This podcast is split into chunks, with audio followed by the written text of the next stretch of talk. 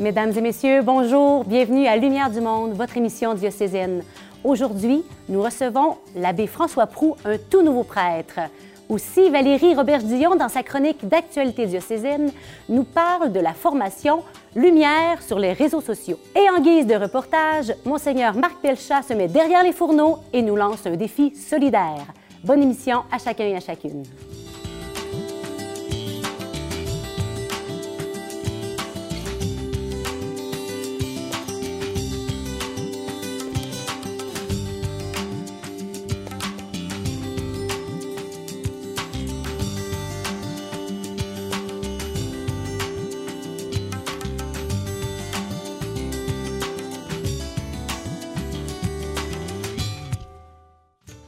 24 juin 2020, une petite assemblée de 50 personnes dans la grande basilique Notre-Dame de Québec. Parmi eux, trois hommes se préparent à vivre un tournant décisif dans leur vie. Nous accueillons l'un d'entre eux aujourd'hui, l'abbé François Prou. Bienvenue sur le plateau de Lumière du Monde. Merci beaucoup. Ça fait plaisir de te recevoir. Ça s'est passé il y a cinq mois déjà. Déjà. Ça passe vite. Donc, euh, et je pense que tu as beaucoup de choses à témoigner sur cette journée euh, forte en émotions qui a quand même transformé ta vie, c'est pas peu dire. Devenir prêtre aujourd'hui en 2020, c'est quelque chose de, de peu commun et de très grand. Après neuf ans de préparation au séminaire, après toutes les années de discernement, finalement, oui, là, ça arrive. en plus, on sortait de la COVID, c'était la pandémie. J'ai à peu près pas vécu mon stage diaconal parce que la pandémie a commencé mi-mars. Donc, ça a été, ça a été très rapide. C'est voilà, c'est surgi comme ça euh, tout d'un coup.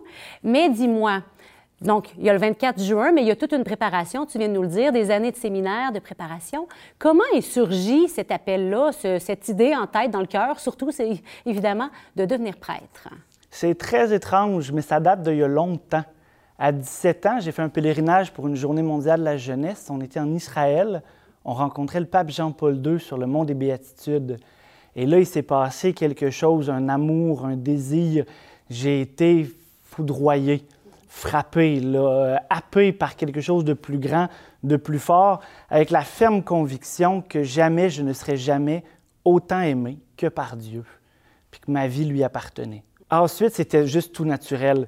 Vois-tu, le divorce de mes parents quand j'étais enfant m'a profondément bouleversé. Puis j'ai vécu dans la famille monoparentale, avec seulement ma mère, ma grande sœur, pendant plusieurs années, avant le deuxième mariage de ma mère. Et puis j'ai vécu ces années-là comme étant une injustice, un rejet, un abandon. Et donc, ce qui s'est créé en moi, c'est le désir de ne pas faire confiance, c'est de me protéger, de m'assurer ma vie, de me garder.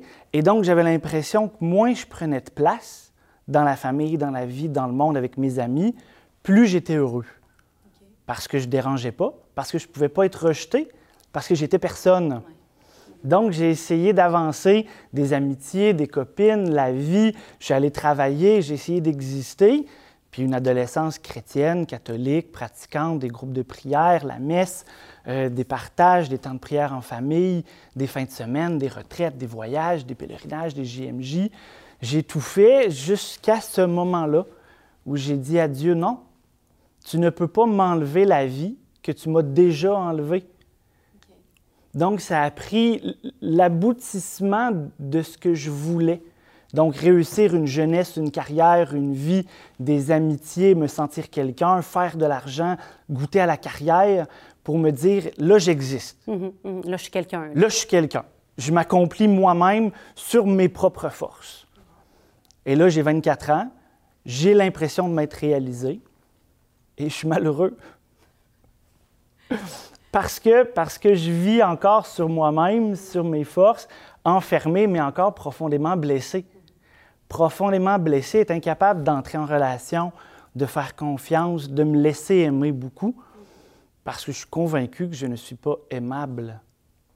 Et donc, ça a pris un processus de guérison. Les détails là, sont un peu insignifiants, mais ce qui est bon à dire, c'est que Dieu est passé à un moment donné, dans un temps très profond de désespoir, où, j'ai dit à Dieu, maintenant, là, tu fais un miracle avec ma vie, parce que ma vie, elle tient plus à rien. Elle s'en allait de nulle part. Il y avait un non-sens. Oui. Je vivais pour faire de l'argent, pour essayer d'être aimé, mais je ne suis pas capable de me laisser aimer. Donc... Ça tourne à rien. ça tourne à rien, puis il faut qu'il se passe quelque chose. Dieu intervient puis permet une réconciliation profonde avec mon histoire, avec mon père biologique, avec ma mère, avec mon père adoptif, avec la famille. Et là, soudainement, la vie prend une autre couleur. Je découvre qu'il m'a aimé, qu'il a toujours été présent, qu'il a pourvu un père, qu'il a pourvu une mère, qu'il m'a donné des frères et sœurs, qu'il m'a donné tout ce que j'avais besoin pour être heureux, et donc que ma vie lui appartenait. Et puis, encore une fois, c'est au JMJ, aux Journées mondiales de la jeunesse, dans un pèlerinage. On est à Madrid à l'été 2011. Et là, c'est revenu.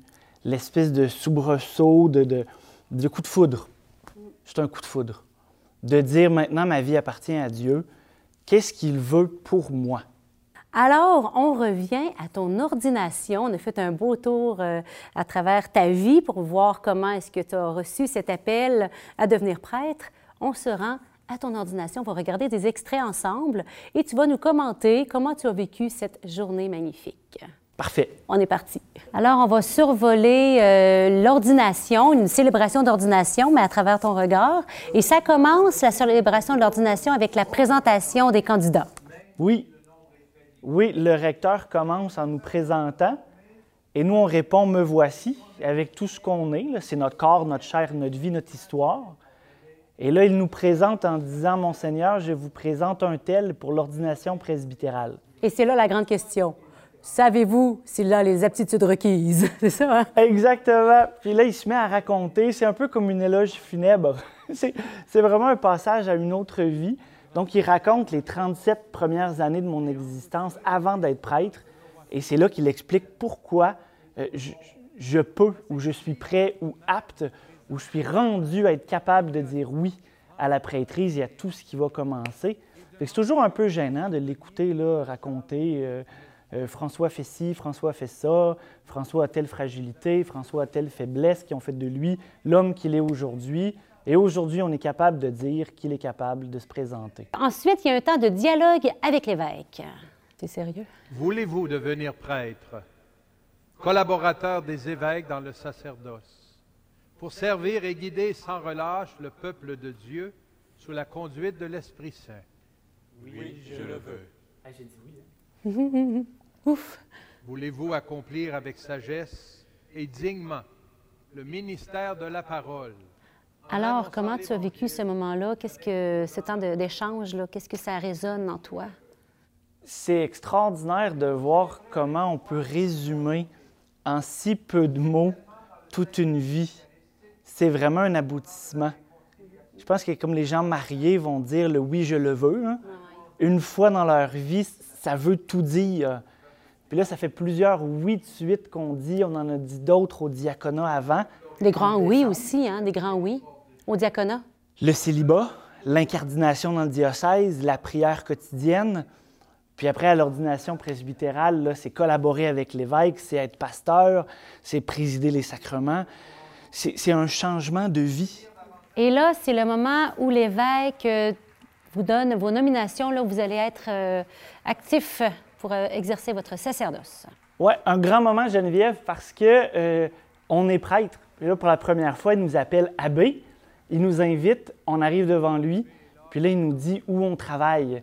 Il nous dit, voici, tu vas être vicaire, tu vas commencer à œuvrer dans tel milieu.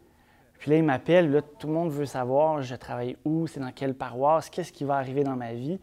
Et puis là, là il a nommé quelque chose d'extraordinaire. On va, l'écouter, là. Dans la plus belle paroisse du diocèse de Québec.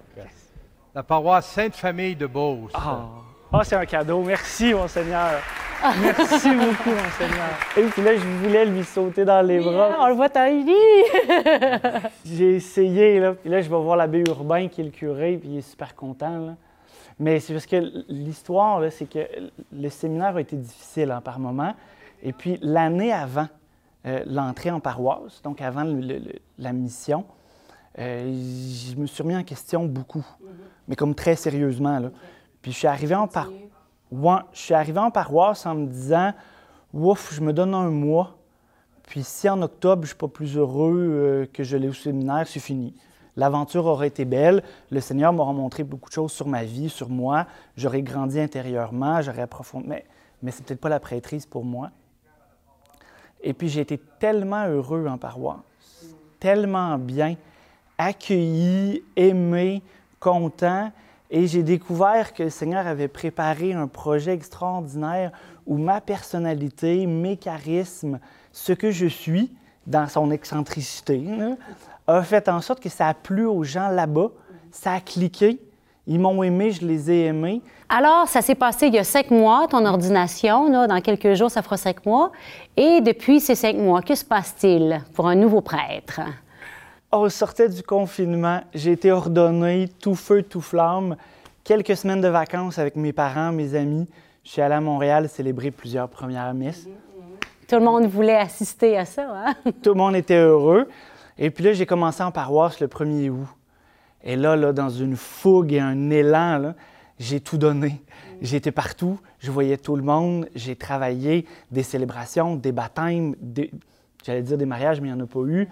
Mais, mais, j'étais partout, je voulais voir tout le monde, je voulais visiter. On a 12 communautés dans la paroisse Sainte-Famille, donc je voulais toutes les voir, je voulais rencontrer tous ceux que j'avais aimés, qui m'avaient côtoyé. Et puis ça n'a pas été très long que il a fallu ralentir.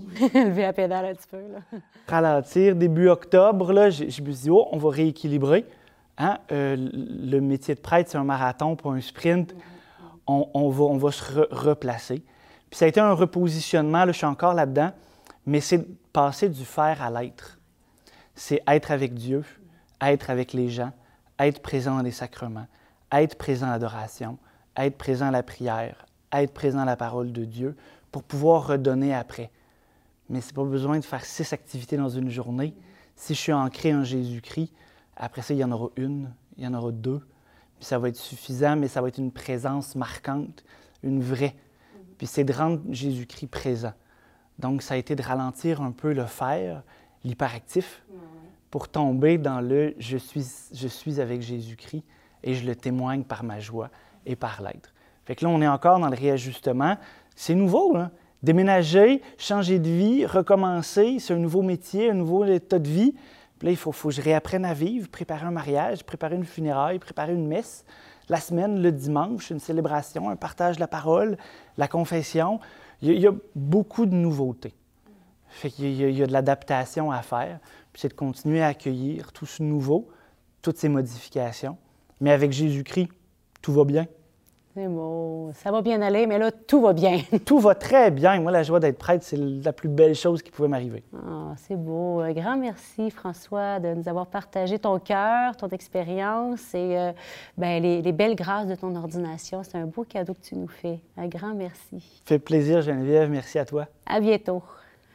Dimanche dernier, c'était la journée mondiale des pauvres. À cette occasion, Monseigneur Pelcha nous lance un défi et il n'est pas trop tard pour le relever. C'est ce que nous allons découvrir dans un instant.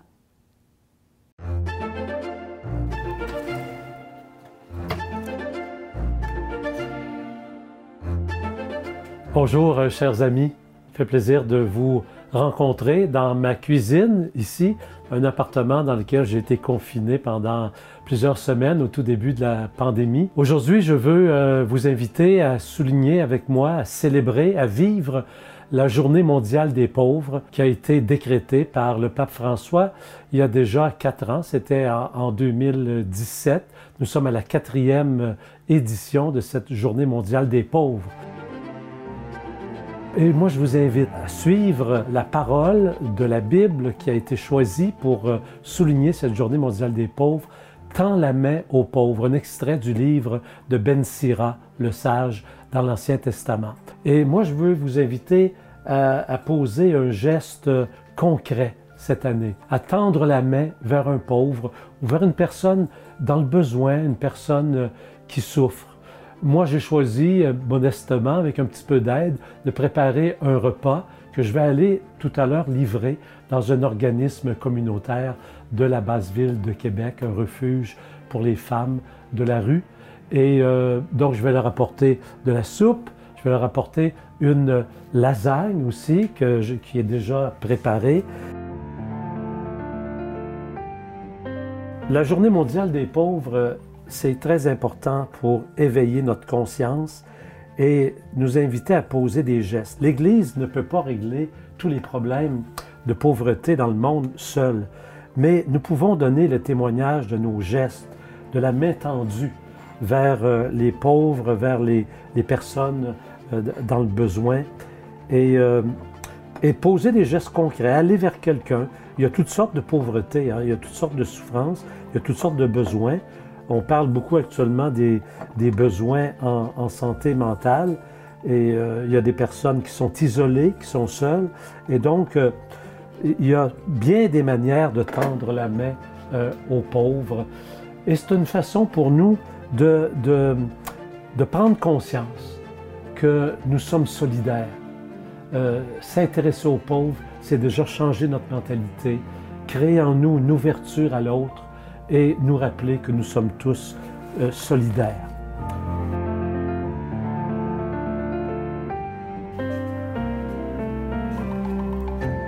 Et là, je termine le dessert que je suis en train de découper, euh, des carrés au Rice Krispies. Un dessert bien sucré, mais très simple, que je vais livrer tout à l'heure avec euh, le plat principal, la lasagne, et avec la bonne soupe aux légumes. À bientôt!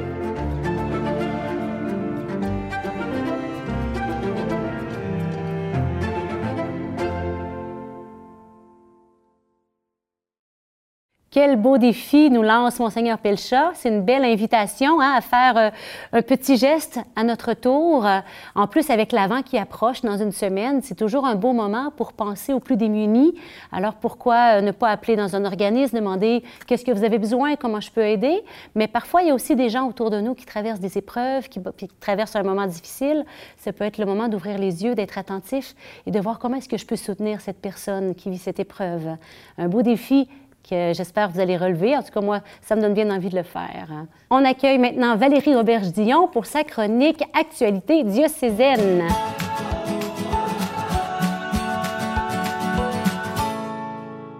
Alors, bonjour Valérie. Allô Geneviève. Je pense qu'il y a pas mal de mouvements ces temps-ci au service de communication du diocèse. Il y a beaucoup d'actions. Euh, on, essaie d'être le plus pertinent possible pour soutenir la, vitalité de nos, communautés chrétiennes à tous les niveaux, puis d'amener un peu d'espérance, puis de, paix, de motivation euh, avec Noël qui s'en vient. Il y a un des projets euh, qui me tient beaucoup à cœur. Je voulais vous en parler aujourd'hui. Ça s'appelle Lumière sur les réseaux sociaux. Euh, c'est un projet qui est né euh, avant que j'arrive. Moi, ça fait un an et demi que je suis au, diocèse, mais avant moi, il y a eu une grande campagne de financement, euh, campagne majeure de financement au diocèse. Et parmi les projets de campagne, il y avait bien sûr soutenir le, travail de CDQ-TV. D'ailleurs, on en bénéficie encore aujourd'hui. Et il y avait aussi cette idée de venir donner des outils aux responsables euh, des communications en paroisse, dans nos mouvements, nos centres de formation chrétienne, pour venir les aider à être davantage missionnaires sur les réseaux sociaux. C'est tout qu'un lieu à investir. Vraiment. Puis là, on en est là à concrétiser ça cette année. On a fait un projet pilote au printemps et avant Noël, on a une bonne soixantaine de participants, participantes qui sont inscrits euh, dans nos divers parcours ça s'adresse donc euh, à qui exactement? Puis c'est quoi les thèmes qui sont abordés? Là? Parce que les réseaux sociaux, c'est assez large. Là. Donc, ça a été offert aux personnes qui sont déjà en train de gérer des pages Facebook pour leur paroisse, pour leur communauté, pour leur, euh, leur organisation euh, dans notre diocèse. Et on, on, aborde avec eux toutes sortes d'outils, par exemple, au niveau technique, comment maîtriser les outils, l'algorithme Facebook très mystérieux. Alors, on démystifie tout ça pour comment, comment être les utiliser le mieux possible. Et aussi, au niveau des contenus, comment, quel genre de contenu on peut partager pour vraiment venir apporter un peu plus de, lumière sur les réseaux sociaux? Et puis, ben, tu as sans doute euh, remarqué une différence là, de, de l'utilisation des réseaux sociaux dans nos milieux euh, paroissiaux avec euh, la pandémie qui... On a pesé sur l'accélérateur quand on a vu que la pandémie arrivait sur ce projet-là parce que je voyais les milieux qui étaient complètement euh, démunis. Tu sais, avant, pour, euh, pour faire passer un message, tu es, euh, un responsable de ta paroisse, tu veux passer un message, tu le passes au prône ou bien dans le feuillet paroissial. Deux moyens qu'on avait pu, les églises fermées. Puis même cet automne, les assistants sont pas ce qu'elles sont. Donc, On investit beaucoup le web, bien sûr, les chaînes téléphoniques, c'est super important, mais on investit le web et les, les, réseaux sociaux de bien réussir à faire connaître nos activités, mobiliser les gens, solliciter leurs idées, partager de l'espoir, former, informer, faire de la catéchèse. Il y a mille et une possibilités. Hum, c'est beau.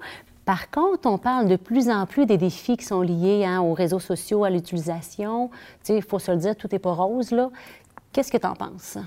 Écoute, les réseaux sociaux, l'univers web, c'est un lieu, euh, un lieu qui est fréquenté par des vraies personnes. Puis quand il y a des vraies personnes, il y a du bon puis du mauvais. Donc, il faut apprendre à naviguer là-dedans, à s'accompagner les uns les autres. Je pense qu'on peut réussir à, voir puis à, à utiliser toutes les belles opportunités qui s'ouvrent à nous voyons le beau hein, dans tout ça, les possibilités exact. plutôt que les contraintes. Et amener la lumière sur les réseaux sociaux, c'est le défi que vous lancez donc au milieu, milieu ecclésiaux, aux paroisses. Comme croyants, croyantes, individuellement, personnellement, qu'est-ce qu'on peut faire pour aller dans ce sens-là, nous aussi? Écoute, très brièvement, on, peut se demander comment être croyant, croyante, un chrétien, vraiment un disciple du Christ sur les réseaux sociaux. Ça commence par pas partager n'importe quoi, du beau, du bon, du vrai, hein, très important. Commenter, prendre une bonne respiration avant de commenter. Des fois, on est souvent impulsif, on répond sous le coup de la colère ou des choses qu'on ne dirait pas en pleine face aux gens. Essayons d'être authentiquement là, un disciple du Christ dans ce qu'on fait et de promouvoir, pourquoi pas, les belles productions qu'on fait à SCDQ TV en partageant, en commentant, en aimant la page, en invitant vos amis à aimer la page. Donc, je pense qu'on essaie de produire du contenu. Puis quand il y a quelque chose que vous voyez qui vous touche, partagez-le. Ça pourrait toucher autour de nous. Hein? C'est une belle manière de semer l'Évangile. Exact. C'est pour ça qu'on fait ça. ben, grand merci, Valérie. Ça fait plaisir d'avoir pu échanger avec toi et on se reprend dans quelques semaines. Merci pour l'accueil, Geneviève. À bientôt. Maintenant, nous avons la joie de retrouver notre amie Geneviève Côté pour une belle capsule sur la Vierge Marie. Alors, vous, à la maison, quelle est votre image ou votre icône préférée de la Vierge Marie? Pour ma part, c'est la belle Vierge de tendresse eh bien, vous aurez peut-être besoin de cette image, de cette icône pour vivre l'expérience que Geneviève nous propose à travers la prochaine capsule. Le sourire de Marie, c'est quoi ça? Le sourire de Marie, c'est une petite démarche bien simple qui, moi, a changé ma vie. Donc, ça a le pouvoir de changer nos vies. C'est une petite démarche toute simple qui vise à devenir une bonne habitude comme euh, boire plus d'eau puis manger plus de légumes verts. Vous voyez le genre? Euh, c'est tout simple, mais c'est puissant.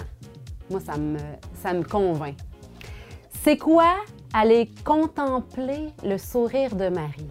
D'abord, ça nous prend une image de Marie qu'on aime, une représentation de la Vierge Marie qu'on aime. Moi, ma préférée, c'est euh, Notre-Dame de la Confiance.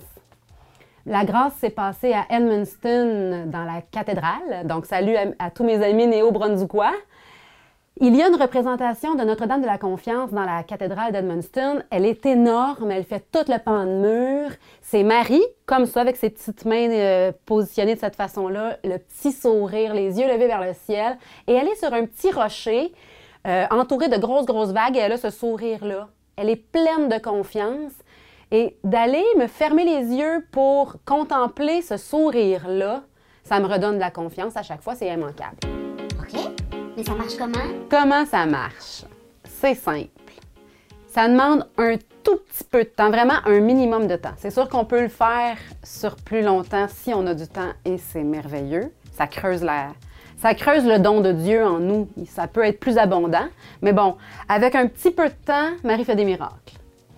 Donc, fermez nos yeux, prendre une grande respiration et aller contempler le regard de Marie, le sourire de Marie, sa présence qui est là.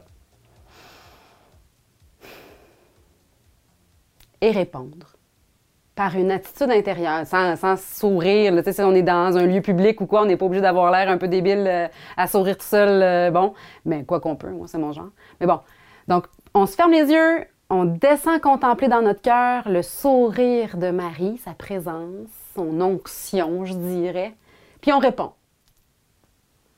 Avec un peu plus de temps, on peut aller un peu plus loin dans la relation avec Marie, puis après ça, les petits clins d'œil, c'est le temps d'un clin d'œil, tu sais, c'est pas long. Ça devient de plus en plus efficace quand on devient habitué. Plus on le pratique, plus ça devient puissant. Ah ouais? Puis qu'est-ce que ça donne? Qu'est-ce que ça donne? Ben, je l'ai dit, ça peut faire des miracles. Personnellement, le plus gros fruit d'aller contempler le sourire de Marie, tout simplement, rapidement, euh, souvent, idéalement, c'est que ça relativise mes petits bobos du quotidien. Des fois, j'ai tendance à rentrer dans les événements ou dans les relations, puis à, dramatiser un peu. Mais ben, ça, à cette heure, ça a plus tant sa place parce que, je sais pas, mon truc, le petit sourire de Marie fait comme Hey, ma cocotte, on relativise. C'est comme si. Pas, elle pas de moi, elle rit avec moi que mes petites dramatisations du, dans le quotidien, bon, c'est pas nécessaire. Fait elle, vient comme équilibrer, ajuster mon regard à la réalité. Prendre les événements pour qu'est-ce qu'ils sont vraiment. Puis euh, voilà, que ça me prenne pas tout entière. Ça, c'est personnellement, c'est un des principaux fruits. Mais la confiance, j'en ai parlé tantôt, euh, la confiance en Dieu, puis il y a un psaume qui me venait ce matin, c'était très fort en préparant euh, l'enregistrement de cette capsule-là. Euh, habiter la maison du Seigneur tous les jours de ma vie. Marie, elle est la maison du Seigneur. Elle l'a portée en elle. Puis habiter avec Marie, en contact avec Marie ou proche de ses attitudes à elle, c'est viser à habiter avec Dieu. C'est comme si c'est elle la maison. Habiter la maison du Seigneur parce que Dieu habite là. En tout cas, ça me rapproche de Dieu. C'est le, but. Le premier but, en fait, de Marie, c'est de nous conduire à Jésus. Elle, elle n'a pas d'autre intérêt que la gloire de Dieu et le salut du monde. Hein. Euh, donc, c'est ça. Euh, relativiser la confiance, la joie, évidemment, l'espérance, savoir voir plus loin, puis retrouver la joie, l'espérance, la beauté, retrouver que la vie est belle. Tu sais, des fois, quand on a des petits creux de déprime, Marie, elle, elle nous aide à retrouver l'espérance retrouver la foi, retrouver la confiance. Mais il y a tellement de fruits, c'est innombrable. Là. Euh, tiens, il faudrait que vous l'essayiez pour savoir c'est quoi les fruits dans vos vies, puis euh, pourquoi pas laisser en commentaire ce que ça vous fait à vous d'aller contempler le sourire de Marie. À bientôt! C'est ainsi que se conclut notre émission et la semaine prochaine, c'est déjà le premier dimanche de l'Avent. Et nous avons à l'occasion la joie d'accueillir M. Régent Bernier, celui-là même qui a composé le carnet de l'Avent 2020. Et c'est encore d'ailleurs le moment de se le procurer pour pouvoir vivre pas à pas l'Avent qui nous mène jusqu'à Noël.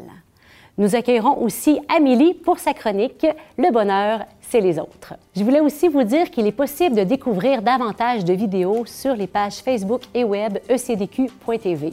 Aussi, du lundi au vendredi, il y a de belles soirées de prières animées sur la page Facebook ecdq.tv à 19h. Je vous souhaite une belle semaine. À bientôt.